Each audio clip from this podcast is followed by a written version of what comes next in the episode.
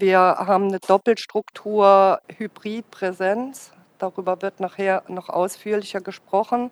Wir haben mehr Vorstellungen bei geringerer Auslastung. Wir werden geringere Ticketeinnahmen haben und wir haben jetzt einige Wochen in einer hm, angespannten finanziellen Lage äh, zugebracht. Geringere Einnahmen bei gleichbleibenden Ausgaben sind hier die Stichworte. Nicht nur im letzten Jahr hatten wir Ihnen bereits schon gesagt, es wird übrigens alles anders. In diesem Jahr machen wir den Weg nochmal zu einem anderen Konzept, als wir es 2020 äh, noch feiern durften. Ähm, da vielleicht auch noch mal kurz zur Rekapitulation. Wir haben im letzten Jahr uns natürlich durch den andauernden Lockdown für eine Online-Edition entschieden, die wirklich mit sehr guter Resonanz zu Ende gegangen ist und zu Ende gehen konnte im Januar, wo wir auch gemerkt haben, das, was uns natürlich am wichtigsten ist, den Kulturauftrag wahrzunehmen, dass wir für die Filmschaffenden wirklich eine Bühne bereiten können, sie mit ihren Projekten trotz einer Pandemie in diesen Branchenweg geben zu können, konnten wir auch im Januar bereits zeigen, wie das funktionieren kann.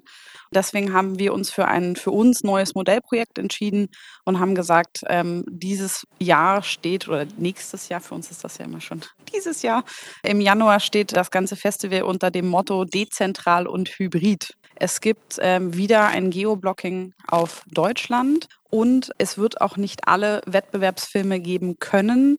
Das hat den Hintergrund, dass natürlich die Auswertung im Online-Bereich durch das Filmfördergesetz geregelt ist. Im letzten Jahr waren wir im absoluten Lockdown, weshalb es eine Ausnahme gab, warum wir überhaupt vor Kinostart Filme online auswerten durften. Diese Ausnahmeregelung gilt nicht mehr. Falls es dazu kommt, dass äh, behördlich Kinos geschlossen werden, beziehungsweise ein Lockdown oder ein Bundeswetter-Lockdown kommt, haben wir natürlich die Möglichkeit, auf unser Streaming-Angebot zurückzufallen, dass wir auch dort gewappnet sind. Aber drücken Sie uns die Daumen, dass wir schön ins Kino dürfen und schön zeigen können, wer sich auch hinter den Filmen verbirgt mit den Filmschaffenden, die vor Ort sein werden. Das Herzstück des Festivals seit jeher sind die Wettbewerbsprogramme. Da werden wir in diesem Jahr den Fokus darauf legen und haben. Es gibt die bekannten vier Wettbewerbe, Kurzfilm, mittellanger Film, Dokumentarfilm und Spielfilm. Es ist so, dass wir generell vorweg sagen können, aus unserer Perspektive rein numerisch, dass im Vergleich zu den letzten Jahren durchaus dieses Jahr etwas weniger Filme eingereicht wurden und auch weniger Filme uns zur Sichtung vorlagen. Das ist eine Tendenz, die auch im letzten Jahr schon angefangen hat.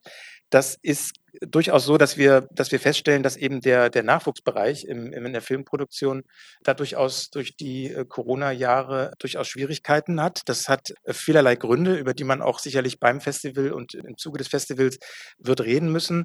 Denn es ist ja so, dass in der generellen Produktion, sag jetzt mal High-End-Kinofilm, aber vor allem im Fernsehbereich und bei den Streamern geradezu ein, ein Boom im Grunde zu verzeichnen ist, was man so hört und was man, was man liest und was wir so mitbekommen, sodass das Jahr über äh, gerade in diesem Jahr sehr, sehr, sehr viel produziert wurde, aber eben nicht unbedingt im Nachwuchsbereich. Und das ist ein Punkt, der definitiv wichtig ist, auch mal zu thematisieren, um die Gründe dafür zu finden.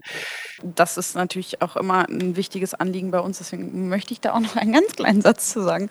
Oder wir sehen natürlich, dass gerade im mittellangen und im kurzen Bereich noch sehr relativ viel fertig geworden ist, aber dort auch zu verzeichnen ist, dass gerade im Bereich der freien Produktion man einen deutlichen Unterschied sieht zu den letzten Jahren, dass wir jetzt auch sagen können, nach dem Film Stau kommt in der Auswertung tatsächlich im Nachwuchsbereich eher die Filmlehre. Was es aber auch bedeutet, ist, dass es halt in der Produktions- und Finanzierungsphase einen extremen Filmstau gibt, denn es gibt ganz viele tolle Ideen im jungen Bereich, die aber einfach kaum Finanzierungsmöglichkeiten haben und die seit diesem Jahr eklatant sehr empfindlich zusammengestrichen werden auf sämtlichen Ebenen. Weshalb das definitiv ein Thema ist, was wir auch äh, fürs nächste Jahr uns vornehmen, nicht nur beim Festival, sondern auch danach wirklich anzugehen und dort aufmerksam zu machen.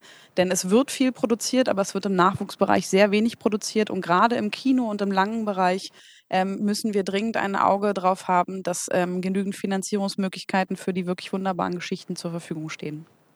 Wir fangen mit dem Wettbewerb Kurzfilm an.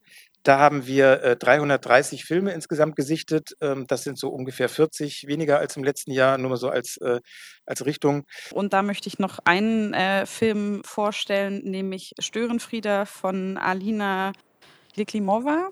Ähm, dort ähm, zeichnet sie ein sehr, sehr interessantes Generationsporträt. Es geht darum, dass der Vater von der Hauptfigur Ava, ein ehemaliger Bergbauarbeiter, plötzlich vor ihrer Tür auftaucht und sie gemeinsam mit ihrer Freundin eine Flintkneipe betreibt und dort quasi das alte Bergbauthema, die ältere Generation mit der neuen Generation der feministischen Antifa, Frauen und KämpferInnen aufeinandertreffen. Koltanfieber, Connecting People. Hier steht Ethan Ndagano im, Mittelpunkt des Films, ist der Protagonist und er lebt im Kongo und hat also sehr viel ja, traumatische Erlebnisse als Kindersoldat und Arbeiter in einer Koltanmine erfahren, die halt sehr eng verbunden sind mit dem globalen Rohstoffhandel. Ethan Ndagano hat diese Erlebnisse im Grunde genommen nur verarbeiten können, dadurch, dass er eine Holzpuppe entworfen hat und mit der in theaterpädagogischen Arbeiten diese Erlebnisse versucht zu verarbeiten. Dann kommen wir zu Lady Bitch. Ja, anhand einer Schauspielerin, die also die Chance bekommt, mit einem sehr bekannten, sehr großartigen Regisseur am Theater zu arbeiten, schildert der Film eben wirklich sehr, sehr genau und extrem konsequent vom strukturellen Sexismus und Missbrauch in der Theaterszene. Also es ist ein Thema, das wir schon hatten beim Festival, ein Thema, das wir, Svenja hatte das schon erwähnt und wird es auch nochmal tun, immer wieder haben, auch in diesem Jahr. Und das ist auch sehr wichtig, dass diese Geschichten erzählt werden und speziell in der Theaterbranche wird darüber nicht so oft ne, gesprochen beziehungsweise Filme gemacht. Gut, ich äh, kann das darüber springen. Sorry, ich, ich verliere mich in, äh, ja. Werden schon inzwischen welche eingeschlafen? Wir dürfen Nein. endlich über ähm, Inhalte reden. Ja, das sorry. freut uns ja, einfach sehr. Der letzte Film, den wir da noch vorstellen können, ist natürlich Risse im Fundament, wo anhand der Architekturbranche natürlich deutlich gezeigt wird, ähm, wie werden da auch Frauen quasi in ein, in ein Bild, in ein Selbstbild gedrängt, was sie von sich selbst gar nicht haben und wie befähigt man sich denn als Person, die quasi anders wahrgenommen wird, als sie sein möchte, wie schafft man diesen Befreiungsschlag? Beim Draufgucken den Eindruck, dass es sehr viele weibliche Regisseurinnen sind. Ist das so? Ihr habt das dieses Jahr gar nicht mehr thematisiert. Die letzten Jahre war es ja so, dass es immer mehr wurden in meiner Erinnerung. Ist das richtig?